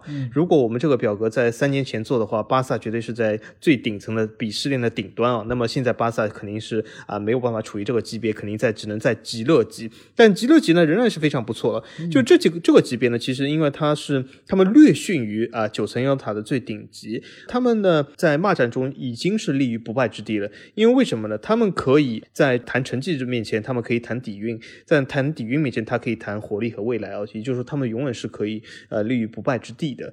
呃，那么这四个球队呢，应该说是粉丝的人数也是相当的众多，而且这四个球队呢，总体来说经济实力都是可以的。就算巴萨最近好像是呃经济非常捉襟见肘，但是它的盘子还是很大，瘦死的骆驼比马大，所以说仍然是一个非常一盘很大的棋啊。那么从联赛角度来说呢，是欧冠。那么为什么我这里说在第二层是欧冠，而欧冠没有处于最顶端呢？这个我可以告诉大家一些非常显著的东西啊。我们可以发现一件很有趣的现象啊，就是。呃，如果这个欧冠该届欧冠是由这个英超球队获得的话，你会发现大部分球迷都是公认欧冠是欧洲最好的联赛。但是你可以发现啊，如果该赛季的欧冠不是由英超球队夺得的话，你会发现有至少有三分之一或者有一半的球迷会认为啊，欧冠这个比赛没有什么意义，很多小联赛在里面，而且是欧足联也是不公平，而且呢，英超内部竞争压力非常大，所以说无心啊打欧战，所以欧冠这个整体来说呢，水平并不行。所以说，这个欧冠 我把它并没有排入这个最顶端啊，是因为有的时候它也会被鄙视啊。这关键是看是他所夺的冠军这个球队是不是来自于英超啊，这是一个非常关键的关键点。所以说，极乐极啊，我我只能说，在大部分骂战前面啊，你可以取得啊八十二战八十一胜一负，但是呢，有的时候在非常极端的情况下，如果你遇到了。最顶端这个天地级，如果天地来了，那你只能悲惨的接受一负。我们接下来就说九层妖塔最顶端天地级，就是你是天选之地，那么是谁呢？对，天地级其实就精彩了，因为天地级这个，呃，就在我们就是第一版提纲出来的时候，其实天地级还不是这 这两个球队，进行了变化。对，本来只有一个球队，但是小菊说我们要严谨，我们要实时更新现在的最新情况。所以天地级的球队有两支，哎，第一支就是大家公认的世界最佳球队皇马，对吧？皇马就是这么多年来奖杯数量，还有就是球迷口碑，包括他一直以来的这个打造的球星的政策，也给他们积累了非常好的一个群众的基础啊。而另外一个就是最近的一个新贵球队啊，这个球队啊，突然之间就在这两个礼拜，好像涌现出了非常多的一些球迷啊，这些球迷你也不知道他们平时在哪里。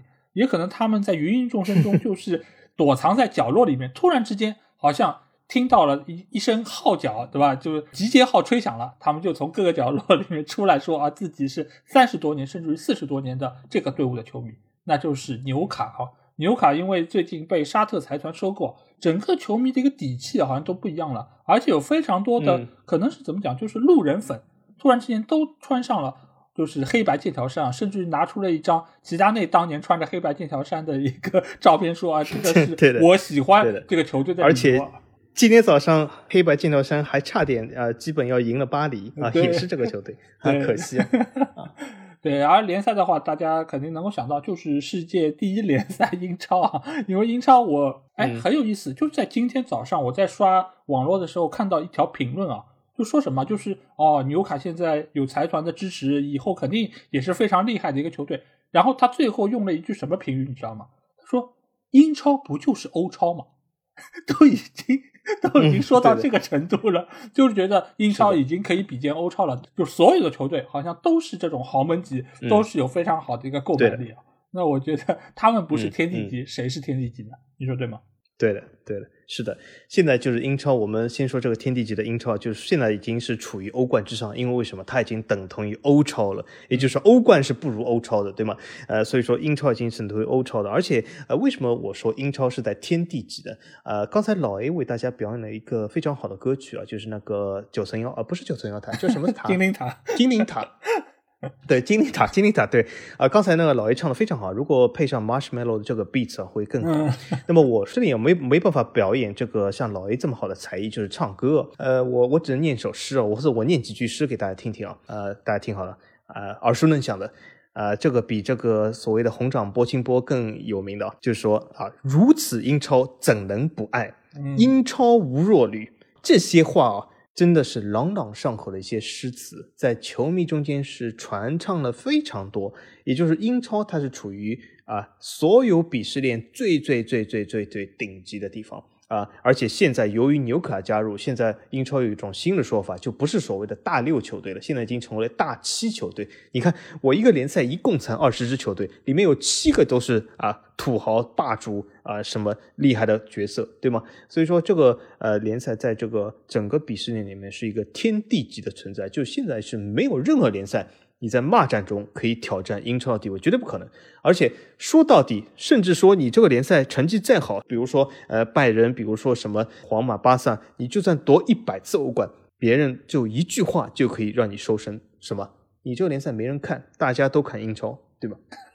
所以说这个东西呢，就是一个英超碾压性的一个存在啊，这是天地级。那么如果回到球队的话，天地级是哪两个球队呢？一个是皇马，一个是纽卡。为什么皇马它厉害在哪里啊？就是我之前说，就是这个极乐级，极乐级，他们巴萨、切尔西、利物浦、曼联这些球队呢，往往可以说你在数杯子的时候啊，他可以跟你谈成绩；你在谈成绩的时候，他可以跟你数杯子。但是，总有一些小小欠缺，就比如说老爷刚才说的啊，我们曼联好像有从极乐级跌下来的这个境遇啊，就是我们最近我们数杯子可以数得赢，但是最近境遇好像不太好啊。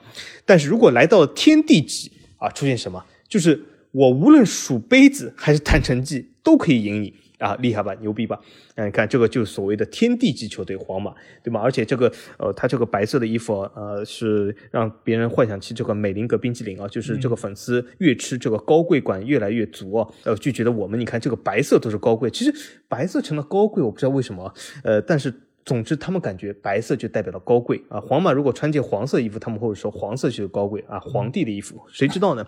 但是呢，从这个角度来说呢，就是皇马肯定是啊，这个冰激凌啊，让别人美林格啊，让别人产生了这个高贵感，这是呃天地级的存在。呃，而且呢，皇马的球迷呢也是非常的多。呃，你看我小吉之前就是法王向这个皇马开炮的时候，我也知道。你看我是一个炼狱级的人向天地级开炮，哦呦，这这真的是死无葬身之地啊！真的是被人喷得一塌糊涂啊！真的是，因为你什么炼狱级敢向天地级开炮啊？这真的是把九层妖塔都要拆了，是吗？那么好，我本来呢想以这个皇马进入整个啊我们九层妖塔的收尾，但没想到就像老 A 说的，我们九。层妖塔突然之间震动了，九层震动，铃铛叮当响，像老 A 这座精灵塔一样，铃铛不停的响。为什么？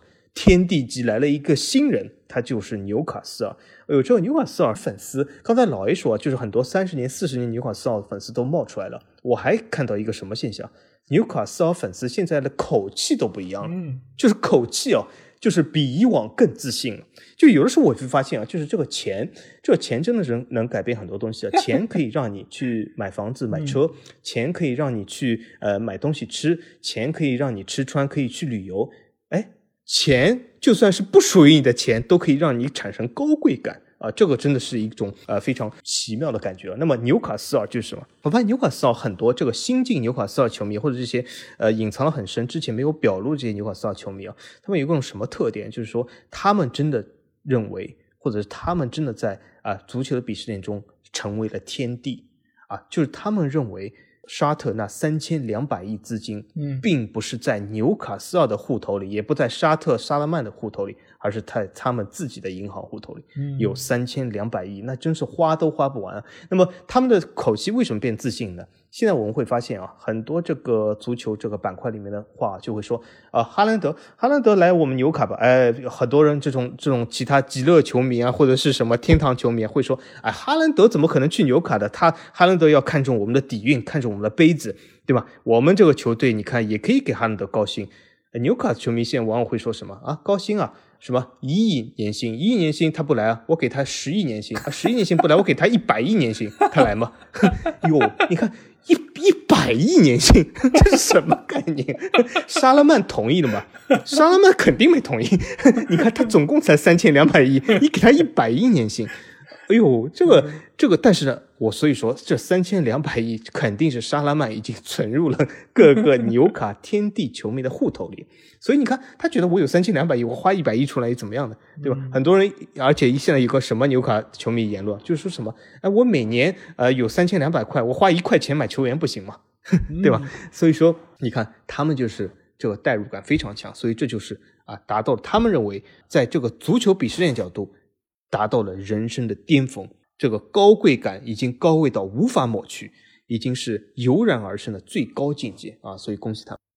我觉得纽卡球迷希望能够一百亿签哈兰德，我觉得哈兰德和拉胖更加愿意这笔交易能够成功啊！这简直就是这辈子都不用再努力了，对吧？哎，但是我觉得不管怎么讲，我们在刚才谈到了九层妖塔这些球队还有联赛，其实就是可以看到，就是有非常多在网上。当然，我不觉得这是代表了所有这些球队的球迷的一个心声啊，但是有相当一部分的球迷确实是在有意或者无意之间给到这些下一层级的这些球队。我个人觉得是不公正的一些看法吧，所以也使得这个鄙视链能够在某种程度上是有它存在的一个土壤在啊。但其实，在这个表格里面，我刚才一直没有提的是关于球员啊，因为球员这部分其实也是有鄙视链的，而且小吉也列出了九层妖塔里面的一些球员。那我们在这里简单的来聊一聊吧，就是他觉得在天地级里面最高的这个球员，其实就是对吧？努力的代表 C 罗。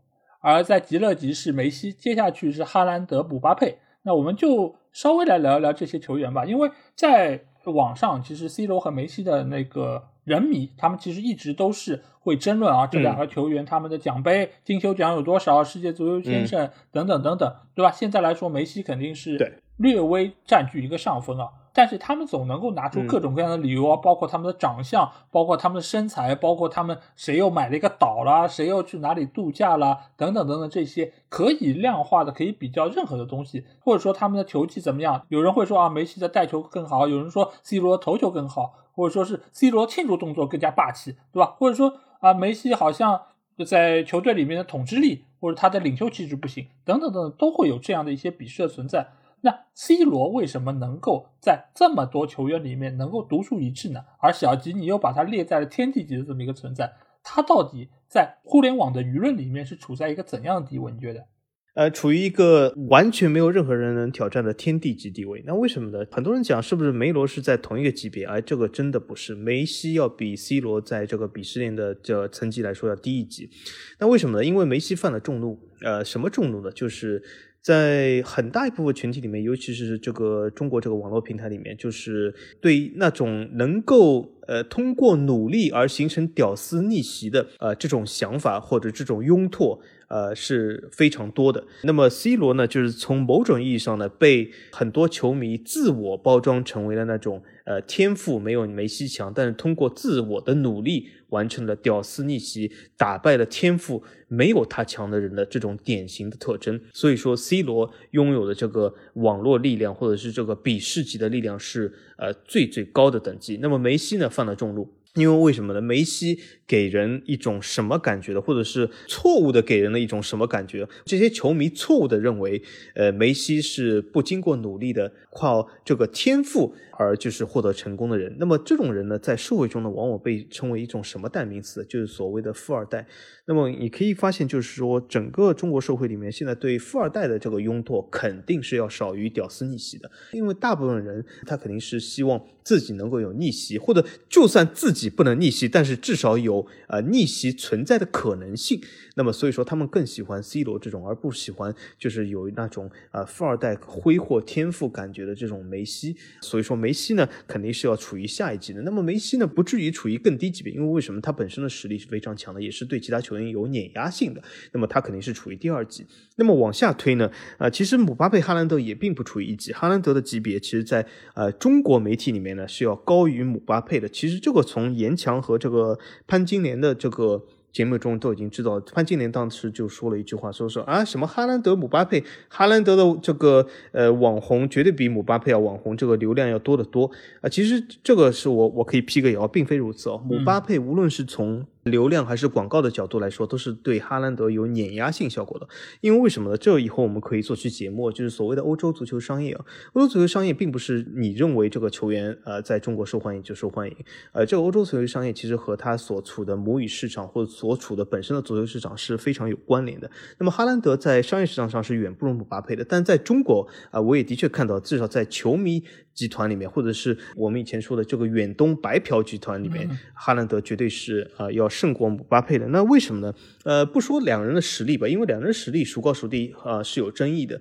呃，但是有一点特色就是远东白嫖集团呢有一个什么特色，就是他们心中有一种呃应该说是比较传统的、古老的呃挥之不去的种族歧视的想法。就是这有的时候就会比较有趣。就我我说一个典型的话，就是很多呃中国人会讲，我最讨厌两两种人啊，一种是种族歧视。第二种是黑人啊，嗯，这种是呃很多人的典型想法。那么从这种角度来说呢，就是哈兰德由于他是符合很多这心中挥之不去种族歧视这种人的啊这种典型的认知，因为他是一个比较高大的白皮啊，那么所以说他们给他们的感觉会比较好。姆巴佩呢就吃亏在这一点啊，所以说姆巴佩肯定要在哈兰德下一级。那么除了这几个人以外呢，那么内马尔。呃，也是一个单独的存在，应该是仅次于这四个人的。其实几年前内马尔是可以挑战。内马尔的地位要比姆巴佩、哈兰德高的，可是内马尔最近呃一两年以来就是这个声势有所下降啊，那么他的颜值有所下降。内马尔我们会发现啊，最近几年好像颜值下跌的啊有点快啊，比球技要快。呃，那么所以说他的粉丝的流失呢会比较大一点啊，对吗？内马尔这个呃发际线也有所后移，但是这是一个人之常情嘛，对吗？内马尔岁数也到了，但是呢，内马尔仍然是一个技术。呃，非常细腻、非常精致啊，甚至是非常有足球魅力的球员，所以说他仍然是一个单独存在，应该是我觉得能够排在世界第五。那么除了这些球员以外，那么其他球员呢？那么就排在了九层妖塔的后面几个层级。那么啊，或多或少都有一些鄙视吧。啊，那么这些球员就代表了普罗大众啊，或者是那些大大小小的球星们啊。是，那具体是谁呢？我到时候会把这个九层妖塔这个文本贴在我们的那个文章里面，大家可以去看一下啊。那说到这里，其实我在进入下一个话题之前啊，我想希望就是小吉可以答应我一件事情。就是下一次在说到“拥拓”这个词的时候，能不能读对它的读音？应该叫“拥趸”。这个叫什么？拥趸。拥趸啊，是吗？拥趸。哎，你看，我我又说普通话粉丝肯定又可以鄙视我一下。我之前说束缚应该是束缚啊，这个是拥趸，不是拥拓。哎，你看，听我们这个足球无双节目还可以学习普通话，这真的很好啊。所以我希望我们的体坛洛明一定要听一下啊。好，那我们来到最后一个话题啊，就是我们知道了足坛鄙视链之后，我们之后将怎么和这个鄙视链共处？我们如何来面对它？小金，你有什么好的建议吗？我有一些建议，因为我本人就处于这个炼狱级，但是呢，我仍然觉得我的人生是非常美好。因为这个鄙视链，你觉得它存在就存在，你觉得它不存在就可以不存在。我希望大家一种什么感觉呢？其实啊，足球我们说了这么多九层妖塔，说句实话，这都是过眼云烟。有有的时候一场云烟过来，它就会消失。但是呢。啊，就像海市蜃楼一样，你认为它有，你看到它有，它还就真的在那里。那么，我希望广大球迷是怎么想的？其实你喜欢任何球队、任何联赛、任何球员，理论上来讲，这和你喜欢红色、蓝色、白色有什么区别吗？难道喜欢蓝色人要鄙视白色人，白色人要鄙视红色人吗？我觉得是完全没有必要，这完全是一种个人的爱好。而且这些爱好其实不存在高低或者级别之分，对吧？如果你真的是喜欢萨勒尼塔纳，对吗？你喜欢这个海马的样子，为什么一定要受人鄙视的？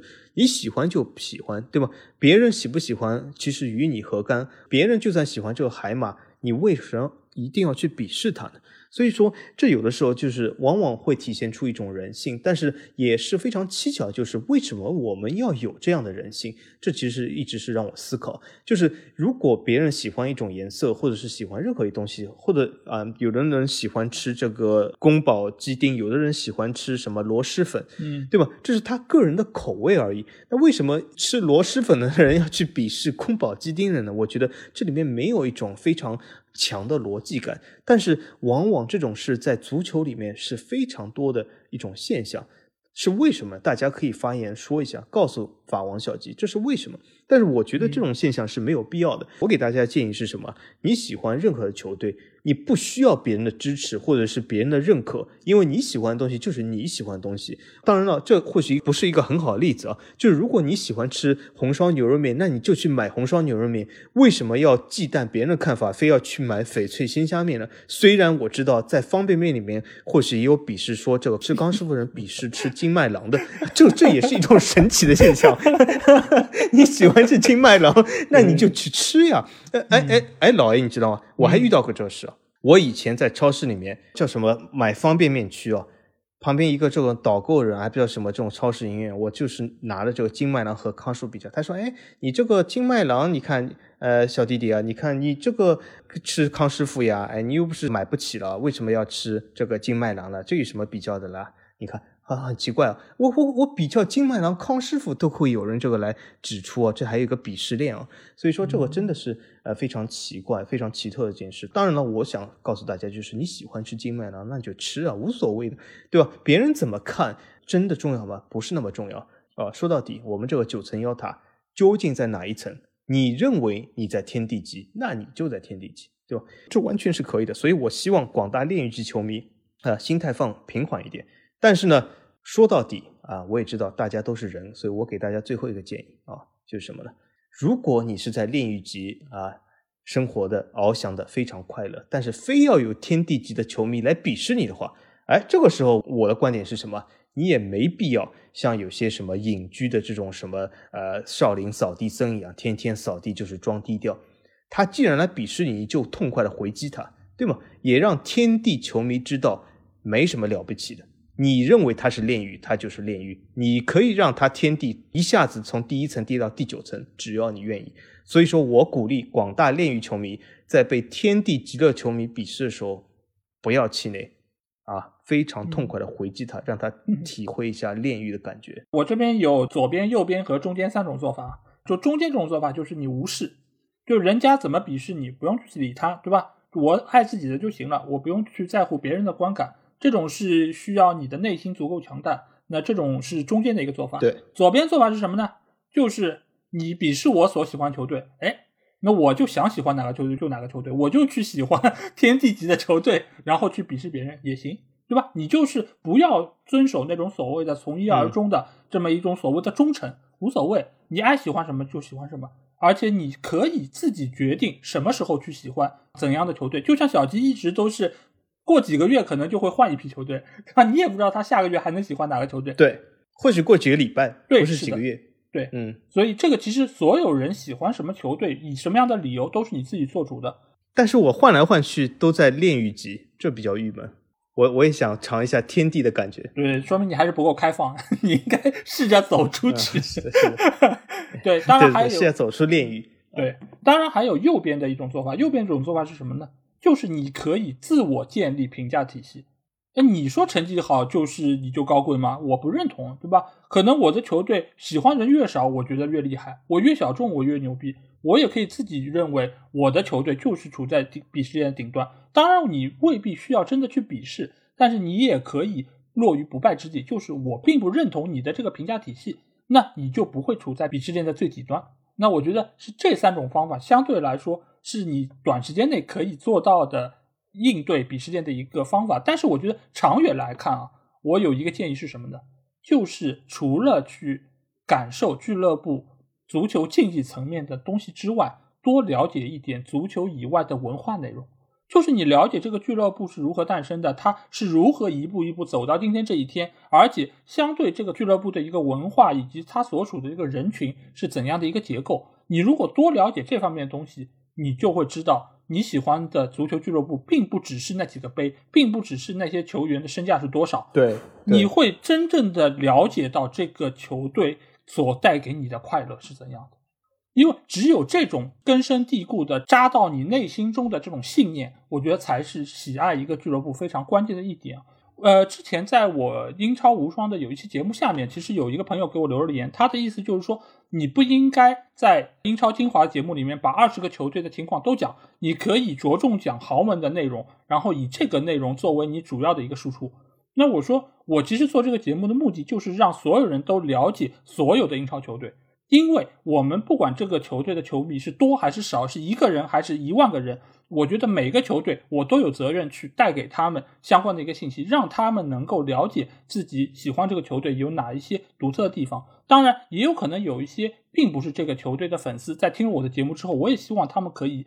喜欢上这个球队，或者说花更多的时间去了解一下这个球队有怎样的一些历史和情况，那我觉得这个才是我做这个节目的目的。所以我也希望大家能够在看球的同时，也能够了解一下你们所关心的这个球队，它的足球场以外的那些东西到底是什么，它有怎样的魅力，让这些球迷每个礼拜要去球场支持自己的球队，他们甚至要去买套票，他们还要买这么多。球队的周边来支持自己的球队，这到底是为了什么？